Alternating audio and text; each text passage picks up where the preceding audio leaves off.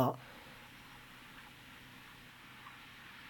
呃，大家好，呃，我是 Sky，今天晚上姐夫临时有事，没有办法参加本期的节目。那今天我邀请来我的一位朋友，啊，是一位呃路跑和越野跑都非常优秀的一位跑者，名叫小英，大小的小，音乐的音，呃，作为我们今天的嘉宾，跟我们大家一起分享一下他在路跑还有越野跑上的一些心得。那小英，先请你。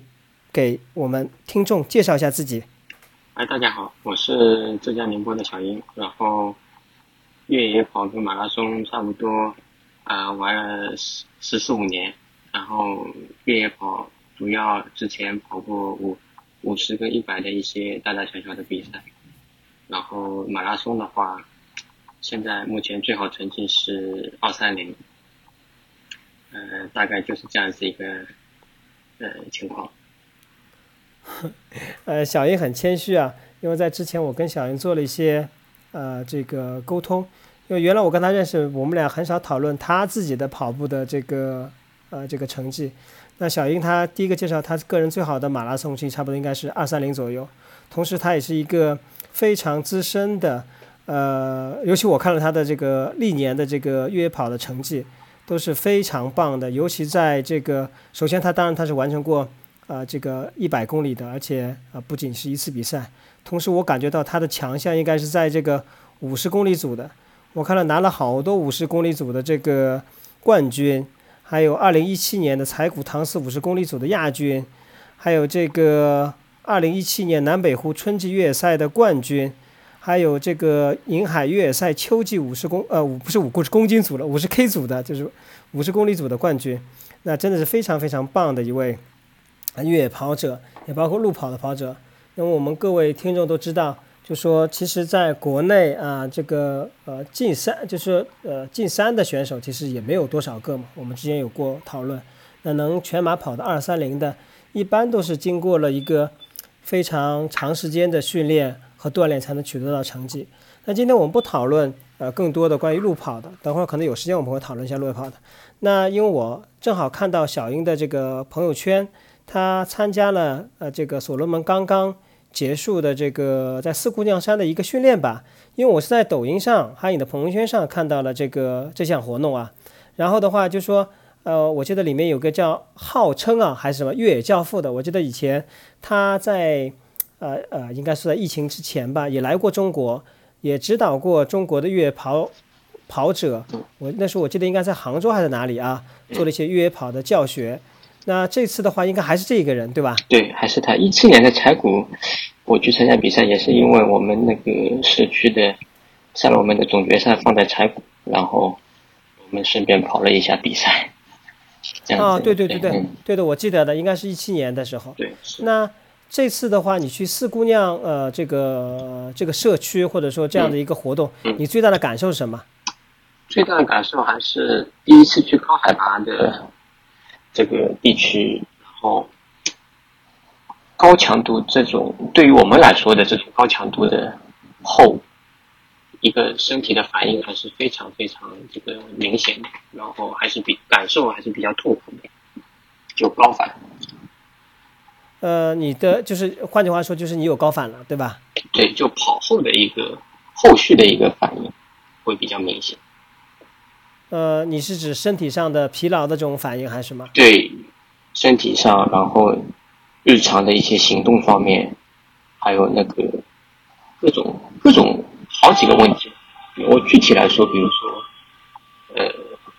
胸口的一个胸闷，然后呼吸上的一个急促性，还有就头痛，还有就是一个压根没办法进行一个。比较正常的一个大脑的一个思考的一个一个一个一个运转，就很难保持在平原地区一个良好的一个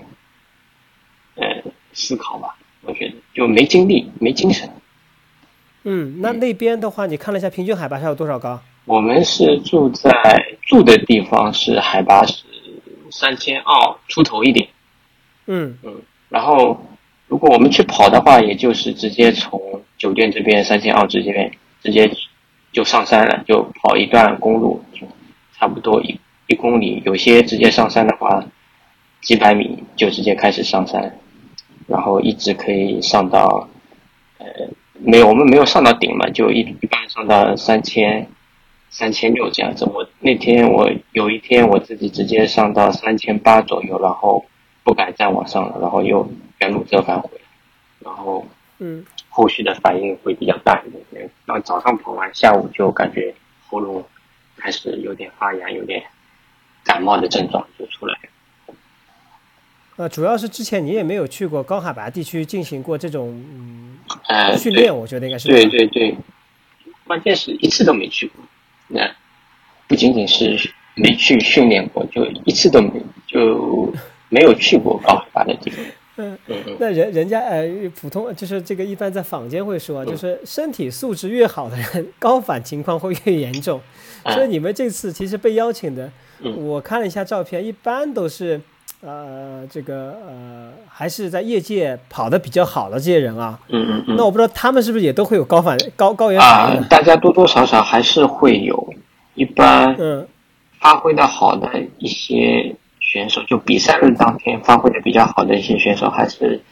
多多少少有一些之前高原有经历过跑步或者说训练的一个背景，嗯，才会有一个较好的一个是当天的一个表比赛的一个表现。不然第一次去像我们这边宁波市区过去的几位选手，基本上还是比较困难完赛的，基本上都是中途退赛或者说。中途的 CP 点被关门的这些概率更加高一点。呃，这个我个人感觉比较我比较深的，因为我没有在呃高原上跑过步，但是我在高原上长途的这种。呃呃，有爬山的经历，还有徒步的经历，嗯，其实是其实很痛苦的。像你刚刚说，第一个是头痛，嗯，第二个呢，你可能还会有人会有呕吐的反应，就是所谓的上吐下泻，嗯，就精神不振嘛，嗯，对吧？你就是根本没有办法吃下去东西，所以你没有办法吃下东西，又在高原这种地方，你就是身体的状态很差，对。然后的话呢，它的温度呢又又就是早晚早晚是非常冷的，然后一到中午或太阳出来，热的要死，所以给你身体很大的这种。反差感和刺激感，嗯，所以你你有的时候其实觉得是蛮难调节的，所以动不动对对，因为你身体可能挺是的，而且再加上我们，而且大夏天从浙江过去，一下子有二十五到将近三十来度的一个温差，所以身体更加有一个强烈的一个对比的反差。对的，尤其我觉得像你们这次过去也没有也没有就是正经八百的这种休息一两天，就是做一个适应，可能有一个过渡时间，可能花个三四天适应可能会好一些。可能到那边，因为可能这个活动的原因，是不是可能到那边隔天可能就要从事相关的这个呃这个这个活动了，就开始。啊，对，就每天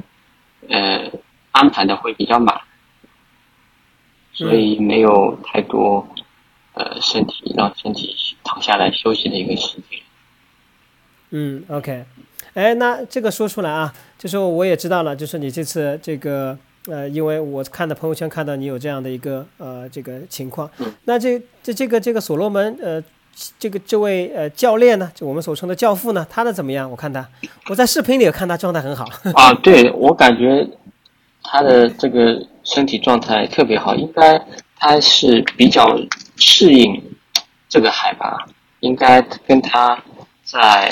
欧洲那边生活训练的一个场地啊，包括海拔，应该是比较类似的。我看他看到这边的四姑娘山这边的高海拔跟山地资源之后，他本身的一个心情是非常舒畅的，然后感觉他很兴奋，这样子一个情况。所以我觉得他在这边应该是比较。比较享受的一个状态。对对对，呃，因为我估计国内可能，嗯呃，比较像欧洲的或者他所生活地方，第一个我觉得可能就是我们云南了，云南这个地方。啊，对。啊，说错了，四川这个地方。然后第二个呢，可能可能像云南这种地方，可能会比较适合是的，对吧？对。就整个的呃呃天气的情况啊，包括海拔的这种高度啊是比较适合。就对江浙的跑者来讲，其实我们这边最高的峰才多少？叫清凉峰对吧？我记得应该是 最高峰清凉峰。嗯，还是完全不一样的一个，嗯，一个感受。嗯，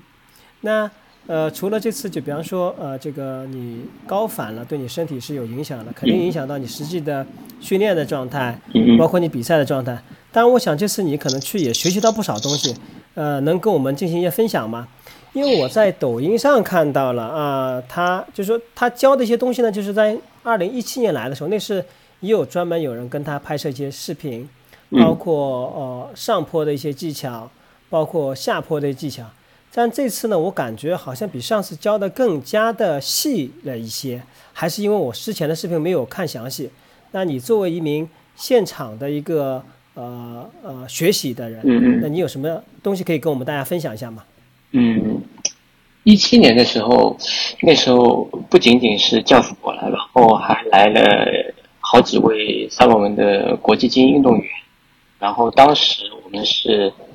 分了好几组，然后进行的一个各个项目的一个教学，包括上下坡也好。然后这次的话，主要就是教父一个人来带，然后一群就是我们所有的一个学员。然后进行一些，比如说，在高海拔地区的一些上下坡的一些技巧。那其中，比如说上坡的一些技巧，可以延伸到如何用登山杖。然后登山杖里面又会细分成，比如说快速徒步类型的一个大步幅，这种呃比较有攻击性的这种快速徒步类型的登山。使用登山杖的一个场景，然后还有一个就是高步频的一个使用登山杖跑起来的一个场景。嗯，然后下坡的话，那我们还是会那个撇开登山杖，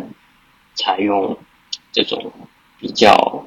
相对于普通跑者来说，应该是比较有攻击性的一种跑法，就是前掌落地。那你基基本上需要有一个比较好的一个单腿落地缓冲的一个方式了。要不然的话，你的这个单腿不没办法支撑你的这个落地时候往下冲的这个平衡性。然后一个一个重要的一个核心点就是，比如说要借用到你双臂的一个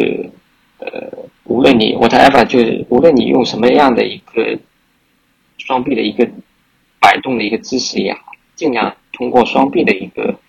比如说张开，然后。上下摆动，然后来使你的一个身体达到一个较好的一个平衡。那这个是一个呃比较重要的一个技巧点。然后就是你我们在进行一个下坡某一段具体的下坡的时候，比如说一个是一个连续弯道的一个下坡，那相对来说比平缓的下坡更加具有一个技术性的特点。那这个时候肯定是。小步幅相对于平缓下坡来说，小步幅的一个呃一个下坡的方式会比大步幅的一个下坡方式具有更加的一个快速应变的一个能力。那基本上就是按照不同的地形去选择相对应的一个下坡的技术手段。嗯，呃，刚刚小英跟我们大家啊做了一个分享啊，那这里边我也对小英刚刚说的。呃，一些内容做一下我个人的一种呃回复啊，嗯，就是说第一个登山杖的使用，一般我们在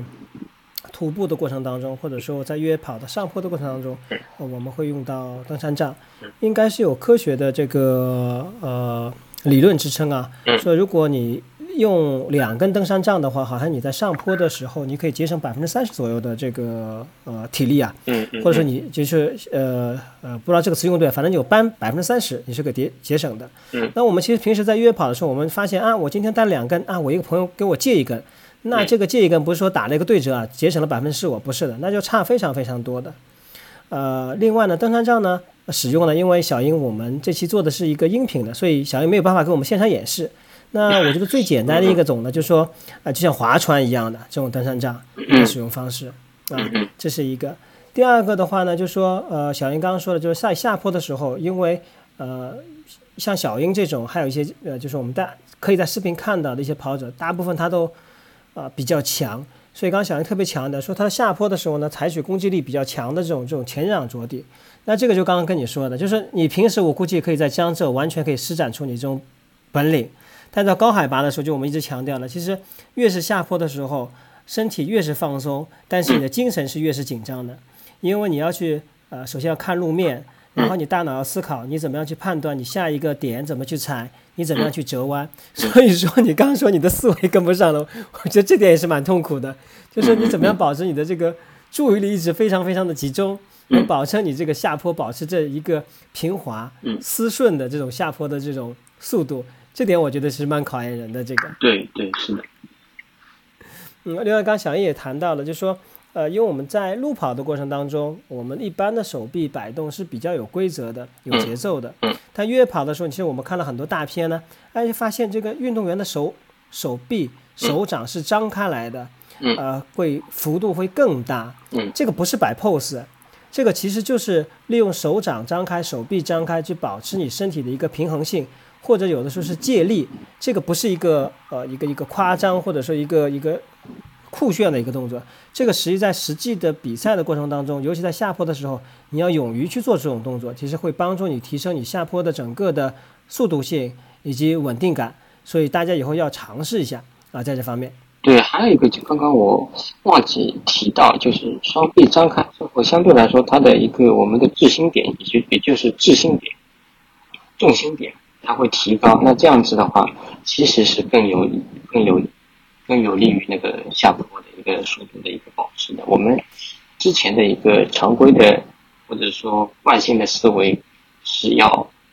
下盘要稳嘛，然后重心要低，下坡才快。但是，呃，大家到时候可以在实际的安全的路线上面去尝试一下，双臂张开之后，相对来说重心会提高。然后即使下坡也能比较快速的、稳定的那个跑下去。呃，这里边我有一个问题啊，小英啊，我一直认为越野跑啊，其实呃高手之间，他其实在上坡的时候，大家其实没有那种天壤之别，就是说有我们的有有有有有有吗？会有有有有，大家战术不一样，或者说大家的呃优势像像我这种。我习惯于，比如说短距离五十公里以内的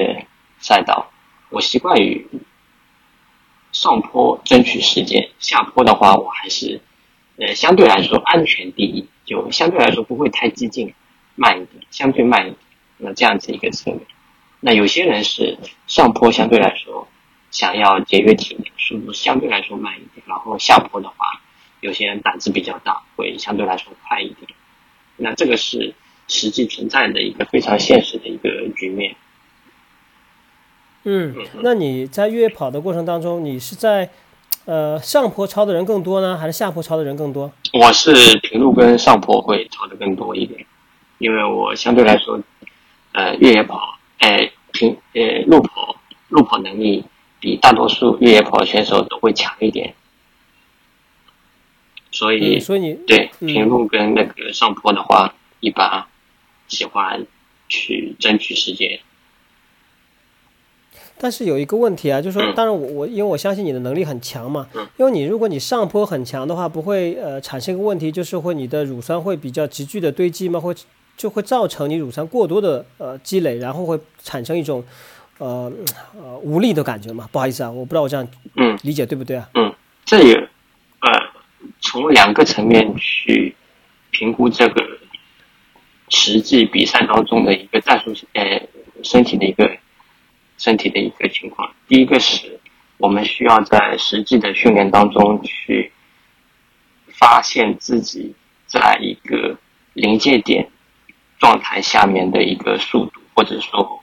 心率，或者说功率。就是比如说我在上坡跑的时候，我可以用一个比较直观的一个客观的一个功率的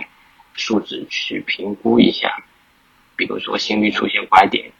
的一个情况，那也就是你所谓的一个乳酸堆积的情况。那这样子就能很好的控制一个当前的一个强度的问题。第二，第二个就是在比赛当中的上上坡跑的过程当中，并不会一味的去 push 自己的身体，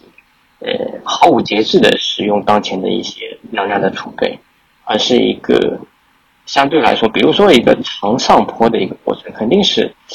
跑走结合的一个并不会非常夸张。也我也也没有自己也不会压根没有达到一个全程，比如说好几公里都是跑上坡的一个一个水平。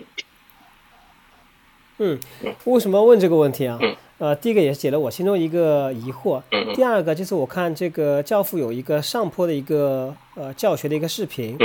呃，我印象很深，呃，很清楚。他是说，其实跟我们，他其实跟下坡有一样，就是他其实利用小腿的弹性，用前掌着地，有一种弹的这种感觉，小碎步往山上跑。其实看他做的是很轻很轻松了。但是我其实联想到我自己，如果上坡这么做，我估计可能一百米还 OK，我估计时间长了，根本我我的肌肉是没有办法，这个 没有办法是的，是的，是的，这个是一个从我们抛开技术特点来说，呃。这个客观来说，它是要基于建立在你的绝对体能的基础之上再去思考这个问题。就怎么说呢？就相当于我们可以看竞赛或者说田赛，比如说塑胶场地，像这几天世锦赛里面的一些一些，比如说一两一一千到五千米的这种比赛，那我们可以看到很多这些世界顶尖选手，他在跑步的过程当中。你会感觉他整个身体是非常有弹性的一个过一个一个跑步的一个过程。那我们转换到山地上面，它其实也是同样的道理，只不过相对的细微的技术特点会有点区别。在越野跑的过程当中，首先教父的一个提倡的一个特性，发力的技巧就是你要在保证单腿落地有缓冲跟弹性的同时，你的小腿要有一个向后。踢的一个过程，那这样子保证了一个很好的一个转动惯量，就是小腿的一个势能，然后再顺带往后踢了之后，然后再顺带把你的身体前倾，再推动身体往前跑上去的一个一个方式。那其实这个是一个非常难去学习，或者说需要不断的去练习，从刻意再到本能的一个。并不是说一下子我说了这样子一个技术特点，你马上就能够学的非常快的一个方式。嗯，所以说这个也跟我们广大的听众说一下，就是说其实我们看了很多的精英级别或高级别的这种选手，或者说运动员，或者我们身边的一些认识的朋友，的确他的。试用的东西不代表你去试用。比方说，我看了这个视频，我当然看他的时候做着很轻松啊。嗯嗯。我想自己尝试，但是在我在我自己脑海里画圈的时候，就我画出自己圈，我觉得哎，我可以尝试，可能是个三十米的路程，一百米的路程。我估计在网上，我估计是做不了这个。这个这个难度，就我当初看他做的很轻松，但就刚刚你解释的，其实它是一个呃习惯性的、专业性的、不断的时间累积的一个过程。嗯。其实还是。呃呃，比较比较难的，一般的跑者我觉得不太适用的这个。对，如果是再举个稍微呃明显的或极端的例子，比如说呃很多人是后跟落地跑的，那你让他马上过渡到前掌这样去跑，首先他的跟腱的这些肌肉他就受不了，他就没办法承受住这么大的一个整体的一个压力，在一一条单腿跟腱上。嗯。呃，我再问你一个问题啊，因为我看到了，因为呃，像你，我知道你是呃路跑哦，也经常训练的，然后的话，你越野跑呢也是经常训练的，但是这次去呢，我看了，嗯，就我我认识的仅仅的一两位啊，我看到很多人呢，他平时可能就是路跑，那比方比方上海过去的一个女生也非常厉害，啊，那她的呃，她也是前国家运动员，嗯那她就是路跑的高手，嗯那我想问一下，就是说。你在跟她一起训练的时候，你觉得路跑跟越野跑的这个选手之间啊，就是你们的呃区别呃在哪里？或你觉得哎有没有区别？呃，这个区别点主要在哪里？最明显的一个区别就是下坡的一个一个问题，就是像像上海这位选手的话，他的下坡会相对来说比较紧张，不敢下。那像那最。导致的一个最直接的问题就是速度偏慢，但是基于他本身的一个身体的天赋，也就是说他的一个最大摄氧量啊，包括整个整体的一个身体素质摆在那里，那你平路跟上坡是绝对没有问题的。嗯，所以这个其实需要多练习的。对，这个是外部的，可以后天训练的一个因素，而不是说先天限制了它的因素，所以这个不是一个大问题。对，因为我自己有一个感触，嗯，我在比较早的年，然后我去了，那时候不是很流行，就是说在十公里啊，可能爬升，还十公里还是五公里，爬升一千米，嗯，就那种呃，就叫什么比赛啦？Sky Running 这种，哎，对对对，然后那时候那时候那个谁，那个那个杭州那个谁啊，就是我也忘记了，就是就是哎就是就是哎呀，杭州的谁啊，罗西平，罗西平他嗯组织了一嗯，个，然后就在就在他周边是有一个山上去，直上直下的，好像有、呃海拔差不多有一千米还多少。嗯然后我的感觉是从我旁边，我印象非常深刻，你就从我旁边上坡的时候像风一样的上去了，一个选手超快嗯。但是我在下坡的时候，我也看到这个人了，嗯这个人就是不敢落脚。对，因为你想，如果他在很短的距离，他的海拔一下很高的话，那证明他下坡是比较陡嘛，对不对？对那他就不敢落脚。嗯啊、这这个就是一个很大的问题，就是说，呃，因为我一直认为下坡第一个需要你，呃，第一个本身你需要一个良好的一个身体素质，这是第一个。嗯。第二个，你的呃思想就是你的注意力要集中。第三个，你要选会选择路线，因为呃最简单就是下坡不要去掉速，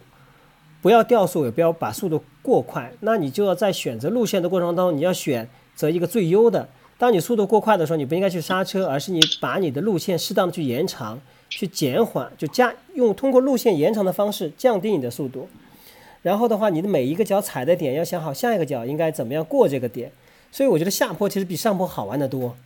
啊、对，下坡它更强调神经跟肌肉的一个快速联动跟协调的一个过程。所以我也一直认为，所以我一直有个固有的思想，我觉得得下坡者 得天下。啊、对，下坡快，它能在你相对弱势的平路跟上坡能追回很多时间。那比如说，举个很简单的例子，一公里的一个长上坡跟一公里的一个长下坡，嗯，上坡的话，你最多最多快一分钟已经到头了，这个要付出你很多的代价。但是下坡能领先一到两一分钟或两分钟是非常轻松的一个事情。啊，对对对，我完全认可，完全认可。嗯。所以，我们各位听众的话，如果你呃呃在从事越野跑或者想参加越野跑的时候，我非常建议你们呃听一下呃小英刚才的建议，就说如果你经常上山的话，你要在下坡路段，尤其是熟悉的下坡路段，要动场去练。就是第一个呢，你要有一种呃不呃，就是说胆子要稍微大一些，脚要敢踩，要就是相信你自己的脚啊、相信你自己腿。让你在在你熟悉的路线上呢，多去跑几次，尤其下坡这种路线，那锻炼一下自己的敏锐度和感受，这是呃第一个。第二个的话呢，要尽量走丰富的路线，就说呃，可能在熟悉路线上你练习好了，你要去做更多新的路线的尝试。这样子，因为每个路线其实不一样。就比方说，我在呃江浙的这个下坡的时候，它有高低台阶，跟我在香港比赛的时候这种高低台阶感觉是完全不一样的。对对对对，对，我觉得我们江浙的高低台阶相对来讲还是有点规则的，但是香港给我的感觉就是好像有的时候就深一脚浅一脚，然后哎，你路上说到说到这个这个香港的台阶，我一五年跑大屿山一百的时候，我是深有感触，太吓人了，这么快，对对对对，然后高低还不一，还是半夜十一点半开始跑，第一个上坡就上到大概八九百米的地方，然后就对对对。它不是靠近机场的海边嘛，岛上，对对对对，起大屿山那个，对对，能见度只有一两米。嗯对对，而且香港的赛道我因为可能那时候我刚刚从事，我觉得香港的赛道偏硬，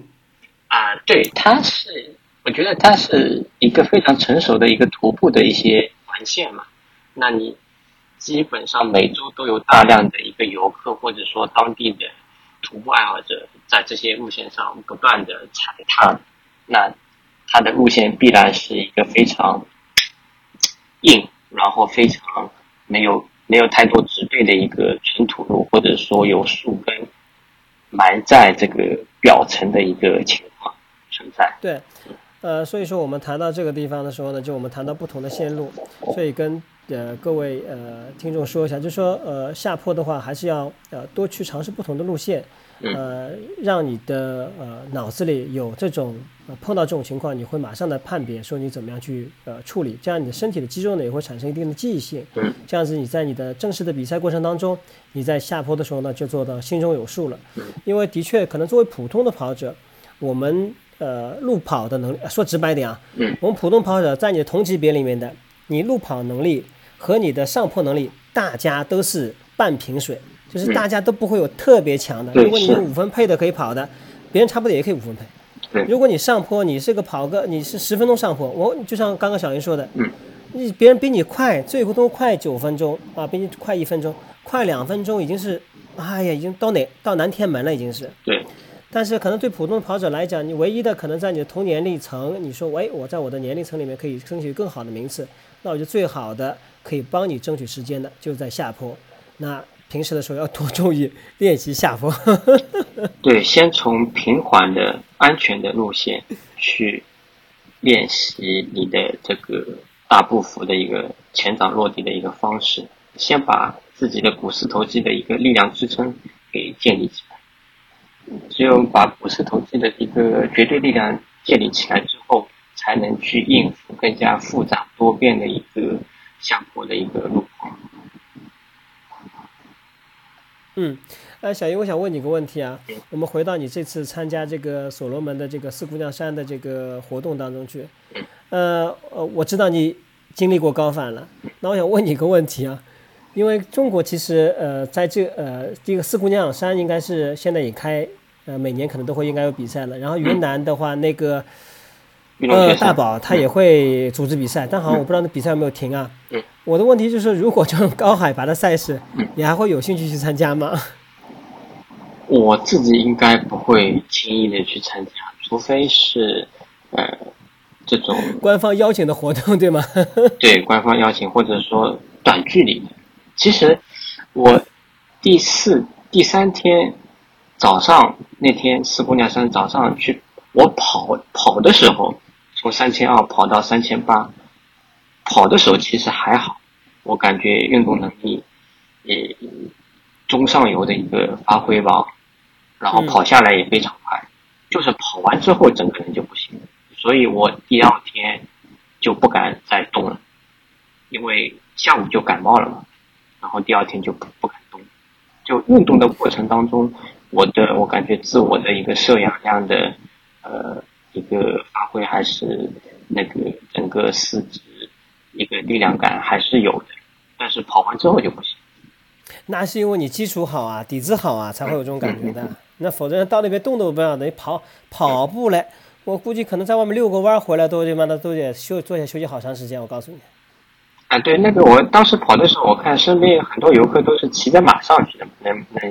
当地的马。对的，对的，对的，对的，对的。就是你刚刚说，就是呃，第一个可能我们如果呃，我通过你的经验啊，我觉得第一个，如果你想去高海拔从事这种越野跑，第一个我觉得可能还是有一个呃相关的经验。对。第二个是要有一个比较好的一个适应期，就是你因为你没有适应嘛，你可能当天到了，可能第二天、第三天你就开始从事活动了，然后马上是大量的。然后你其实没有得到一个比较好的休息，因为你今天运动好了，明天又要出去了，就早晚的这个时间你也没办法自己调节，所以你的身体恢复其实很差的，就你没有让身体得到一个比较好的恢复。是的。嗯。那呃，我再问你最后几个问题啊，就是说，呃，因为我在跟我的听众来聊的时候，就是我在跑步的时候呢，我是走了一个。反向的路，就是我因为喜欢越野跑，所以我先从越野跑开始去跑。那呃，然后再回到这个呃马拉松上来，但是因为这样一下就过去好多年了，所以我的马拉松成绩一直没有提高的很快。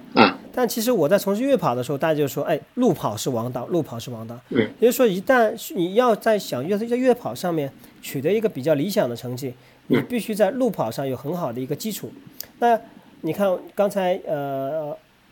我们向大家介绍你的时候，你的路跑也非常厉害，全马二三零的这种成绩。那我想请问一下，就说你在路跑和越野跑当中，在你日常的训练当中啊，你是怎么样把它做一个时间上的区分？这是第一个问题。第二个问题就是说，你这是两者之间对你来说，呃呃，它是一种什么样的关系？对你来讲？嗯，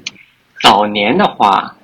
我我觉得我的训练整个到目前为止的一个跑步生涯的话，训练分为两个阶段吧。就一四年之前，一四年上海马拉松之前，我还是更偏爱越野跑这个项目。嗯，呃，一四年的时候，我上马就已经跑到二四幺了。然后，其实那时候我就认真路跑，也就从一四年夏天开始，也就认真训练了三四个月时间吧，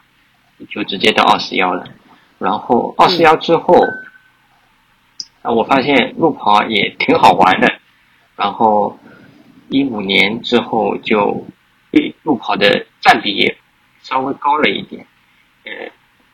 开始，比如说，如果你要开始兼顾两个项目的话，就是。你得保证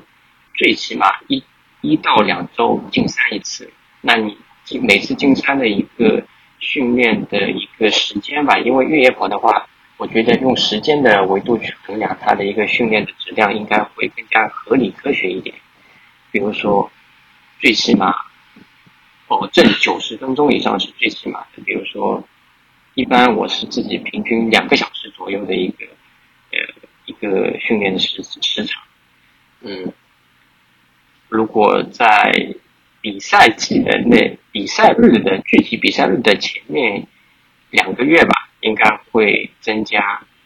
百分之，比如说比平时增加百分之二十到三十的一个训练时间，就是越野跑的一个训练训练时间，基本上就是差不多这样子一个大概的一个情况，并不会出现非常复杂的一个训练项目的安排。嗯嗯。那你觉得这两者之间是相辅相成的吗？就是比方说，呃，因为你刚刚说的，在一四年的时候，你的全马成绩就已经到二四零，呃，二四零左右了，对不对？那你在这之后的话，因为你在呃，比方到二三零，这是一个呃，其实还是有有一有一点时间的嘛。有一点时间是因为我一五年、一六年贫血了，荒废了两年时间，那时候自己 不知道。跑跑步跑疲血，我也不知道，就就突然就一五一四一五年大屿山回来之后就开始贫血了，嗯，然后就很奇怪，就连续一五年一一六年两年上马都是跑走结合，就跑个三幺几的一个一个一个成绩，就一七年之后才开始恢复。嗯，那你现在比方说从呃最近最近一段时间，比方可能啊最近三年啊，但比赛很少。比方最近几年的话，你的这个训练的话，也是就像你刚刚说的，可能大部分还是以路跑为主。如果你想去参加越野跑比赛的话，你可能会在每两周你会进山一次。那进山的话，可能时间可能在九十分钟到一百二十分钟之间。你还是现在维持这种训练吗？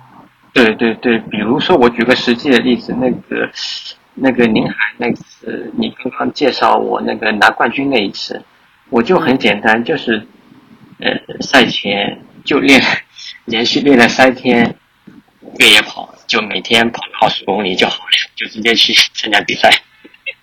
每天跑二十公里，就是连着每天跑二十。就就国国庆假期的时候，就三天休息，然后直接去练个赛，把那个这个山里面的这个，呃。运动神经给恢复一下嘛，毕竟那时候相对来说跑越野前面那段累积的这个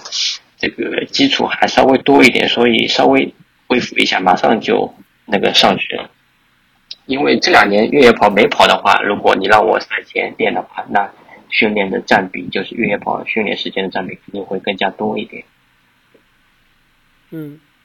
所以你也诠释了，其实第一个呃。路跑肯定是基础，就是说像你这样子的训练，你其实呃也是每两周才进山一次，也就是说路跑其实占据了大部分的一个训练时间，这是第一个。第二个的话呢，随着你比赛呃日程的临近，你要增加你在山里的时间，就是你必须要去山里训练才可以取得实际的效果。对，也不这时候也不能说，哎，我我只要跑马路就可以了，呃，然后比赛日再进山，那其实不一样的，对不对？对。所以最后我们还是要说，就当我们参加越野跑比赛的时候，呃，无论这个赛程离你近还是远，你一定要到你的周围啊，可能呃离你比较方便的地方，你要去进山，要进些些实地的啊这种实景的沙盘的这种训练，那可能对你整个的这个这个情况可能会更更熟悉一些，到比赛的时候不会那么慌或者心里没有底，因为你也不知道体力应该怎么样去分配。我觉得这点还是非常非常重要的。是的。那宁海的路线的话，你应该之前应该跑过很多次吧？对，一四年就开始跑了。他大跑第一届的时候我就跑。嗯。所以说的话，其实你对整个线路也是比较熟悉，你怎么分配你的体力也比较熟悉，对不对？比我比较喜欢这种奔跑性比较强的赛道。对对，宁海属于高速高速赛道，属于。对对对，是。但是我我我觉得它那个下坡不是很友好，下坡。下坡还行，就那个摩托车那里稍微陡一点，其他的我觉得都还行，除非下雨天，遇到下雨天那就完蛋了。嗯，比较泥泞。嗯。对的，对的，啊，那我们本期的节目呢，呃，我估计可能呃录到这期，呃，也也这个时间点也差不多了。那我也非常感谢小英接受我们杰夫说的一个呃采访。呃，在这里呢，我也要跟大家呃再透露一个消息，这小英是为数不多我在国内认识的，呃，很早很早就是开始使用 Stride 功率计。训练的一位呃跑者，同时小英也呃在这几年也在读他的研究生啊，这个呃读这个相关的这个叫什么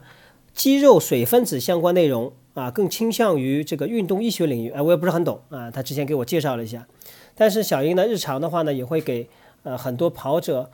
围绕着功率训练做训练计划。因为之前我有跟他聊过，这个是我在国内比较少的，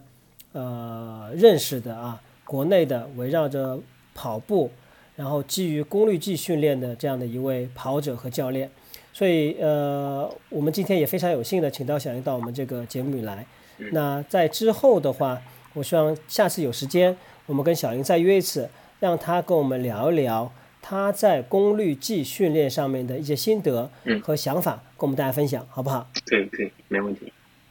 好的，那谢谢各位听众今天来听，那也谢谢小英接受我们的采访，非常感谢。嗯，谢谢。嗯。